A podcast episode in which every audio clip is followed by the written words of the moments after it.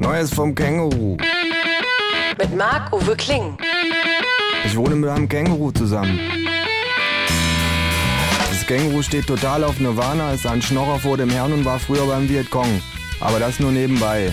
Zur Sache. Hast du gewusst, dass es eine Zeit lang drei Päpste gab? fragt das Känguru.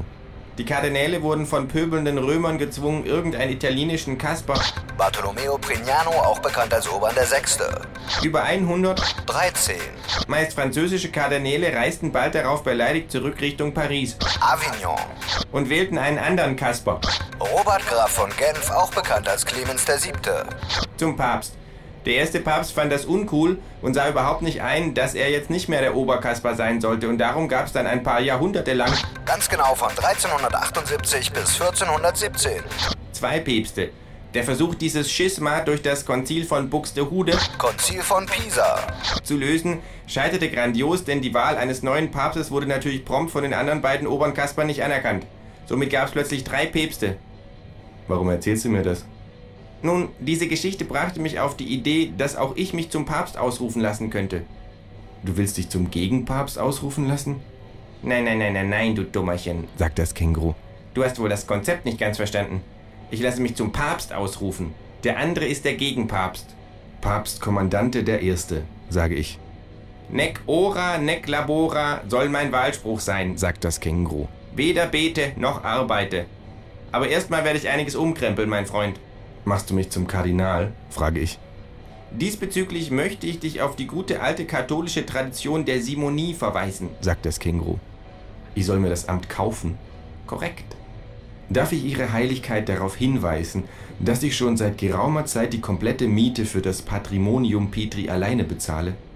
Das dürfen Sie, das dürfen Sie. Sagt das Känguru. Ein interessanter Punkt, Herr Kardinal. Ihre Heiligkeit sind zu freundlich, sage ich. Und Ihre Profikuscheldecke steht Ihnen ausgezeichnet. Danke.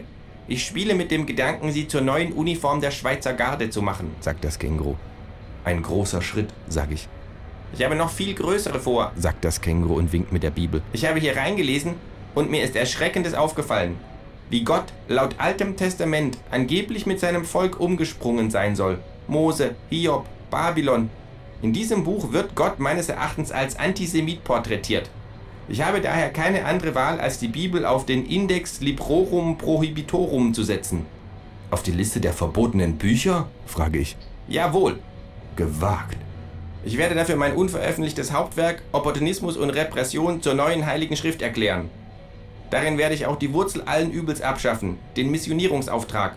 Aber wie wollen Sie die Fanatiker davon überzeugen? Mit folgendem simplen Argument. Adam und Eva konnten aus dem Paradies vertrieben werden. Das heißt doch aber nichts anderes, als dass das Paradies Grenzen hat, also nicht unendlich ist. Daraus muss ich wiederum folgern, dass nur eine bestimmte Anzahl Quadratmeter Paradies zur Verfügung stehen. Wer missioniert, sorgt also dafür, dass er im Paradies weniger Quadratmeter zur Verfügung hat. Und bei der Größe des eigenen Vorgartens hört die Nächstenliebe ganz schnell auf. It's